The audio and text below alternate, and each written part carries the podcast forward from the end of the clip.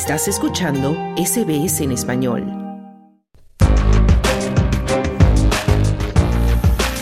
Australia. Comenzamos hora 13 hablando de política australiana.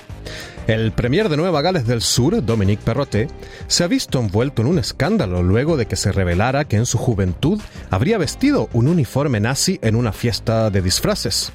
Casi dos décadas después, y a puertas de una nueva elección estatal en marzo, en la que Perroté buscaría la reelección, esta situación está provocando problemas al Premier y también a su partido, el Liberal. A pesar de que Perroté ha pedido disculpas, sobre todo a la comunidad judía, algunos adversarios políticos consideran que este escándalo debería obligar al Premier a renunciar a su cargo.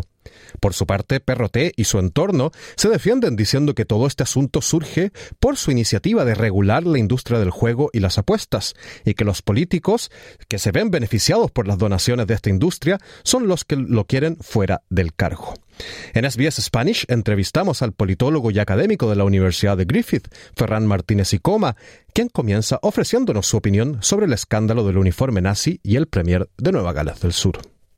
Bueno, en, primer lugar, eh, feliz año a todos y todas. Y entrando a, la pregunta, eh, creo que hay varios planos, ¿no? En primer lugar es la, el hecho en sí mismo, que es lamentable y deleznable, lamentable por, por lo que, por lamentable y deleznable por todo lo que implica la, la imagen del, del individuo hace 20 años, pero también a la vez creo que abre otro tipo de preguntas, ¿no? Y es es verdad que todos hemos sido jóvenes, seguramente muchos hemos cometido muchos errores, pero claro, también es verdad que muchos de los errores que hemos cometido ninguno implicaba ir vestido de nazi en medio de la calle.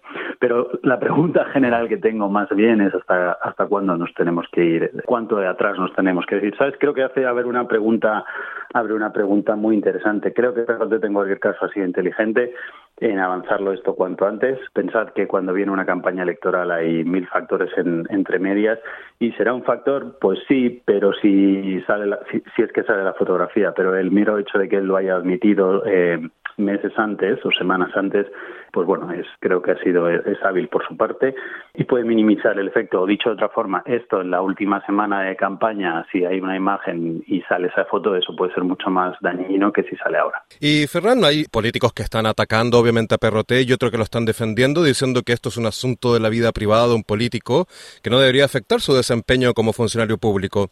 Pero te pregunto, mm. Ferran, ¿esto es así? ¿Dónde se traza la línea entre lo privado y lo público cuando hablamos de políticos, no? Sobre todo porque están a cargo de, temas importantes que afectan a toda la ciudadanía. Totalmente, y eso creo que es una pregunta, eh, creo que la pregunta que tú haces, Claudio, es la, es la acertada. ¿Y dónde se traza la línea? Es donde la comunidad, en este dicho, los, la gente de Nueva Gales del Sur y por extensión en Australia, nos, nosotros decidimos, ¿no? Y eso es lo que es una decisión comunitaria, si quieres decirlo. Si tú me preguntas, yo creo que podemos utilizar algunos criterios para, para esto, ¿no?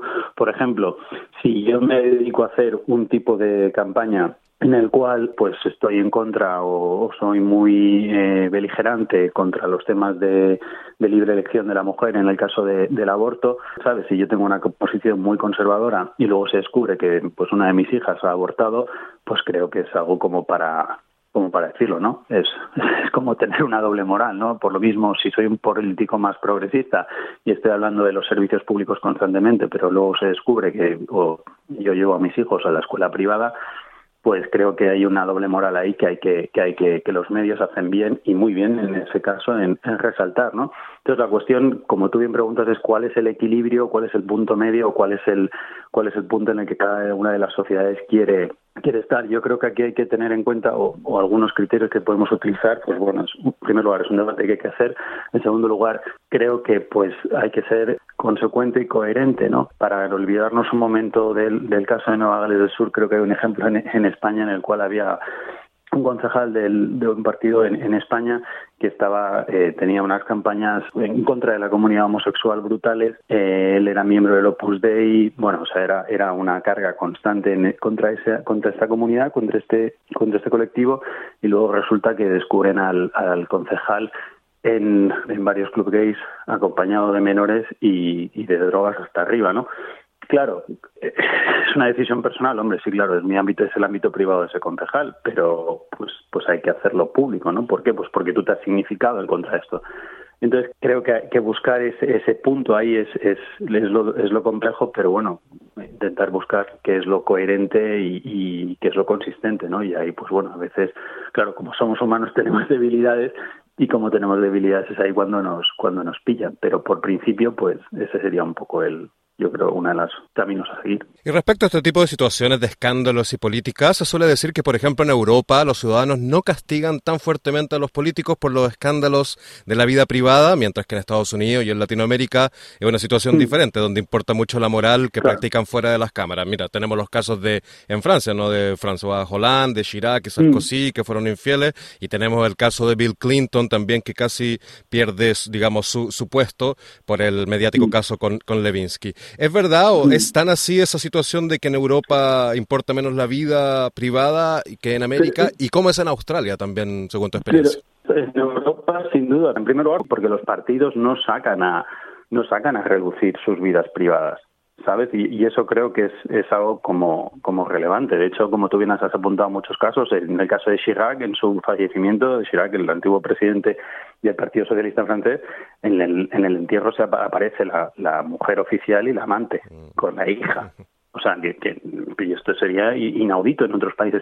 Yo creo que insisto mucho eh, que esto depende mucho de, de, qué campaña tú decides hacer. Insisto, si yo me presento como un hombre de familia y de repente luego pues tengo eh, varias queridas, pues, pues obviamente esto es una, es una inconsistencia, pero si tú no ride that wave, si no explotas esa, esa beta, pues es más difícil que, que se te diga algo, ¿no? Y entonces yo he tenido conversaciones, bueno, con, pues, con varios candidatos de muchos partidos y ellos te dicen es que nosotros no hacemos de nuestra actitud privada, no, no, lo, no la exponemos, en tanto que no la exponemos no nos parece justo que, que se que se, que se escrutinice, ¿no? Y eso es justo, o sea, y se me hace razonable seas del lado que seas, ¿no? Si tú no te van a glorias de ello, pues, pues, pues normal que la gente no te juzgue.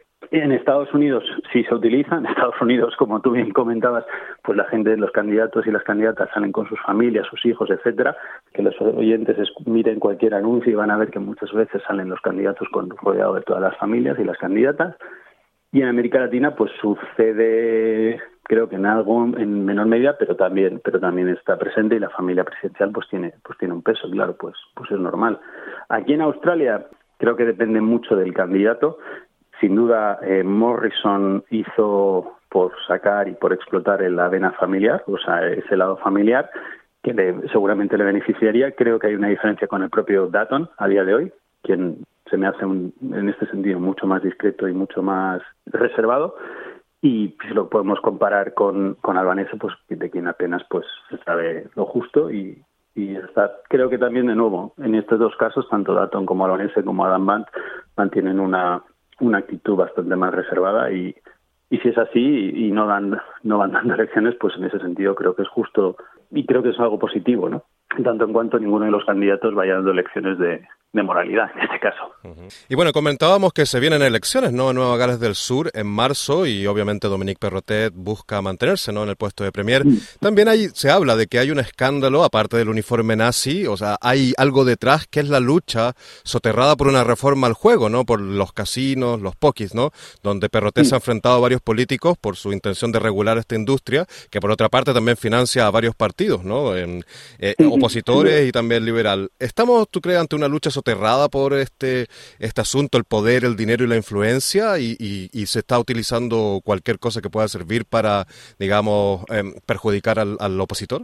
Bueno, creo que, que no sería decir nada eh, rompedor en con lo que voy a decir ahora, pero estamos en, en, época electoral y en época preelectoral o en época electoral, pues todas las armas que se utilicen son, son pocas. En este caso, si existe una imagen, tengamos por seguro que, saldría, que saldrá. Intereses creados detrás, pues eso no te lo sé decir porque, porque yo no lo sé. Lo que creo que haces muy bien en apuntar es que la industria de la gaming industry tiene un peso muy importante, que ese peso es importante también la industria minera es, es relevante también por la cantidad de recursos que, que contribuye a las arcas estatales, pero que obviamente también tiene unos, unos prejuicios muy importantes a nivel social y comunitario eh, evidentes, ¿no? En tanto en términos de ludopatía, dependencia, familias relajadas y tal, o sea que es un asunto muy, muy serio y que creo que todos los partidos ahí tienen, tienen un problema de, cómo, cómo alinearse. Ahora, dicho esto, viene una época electoral y ahí lo que vamos a ver es que,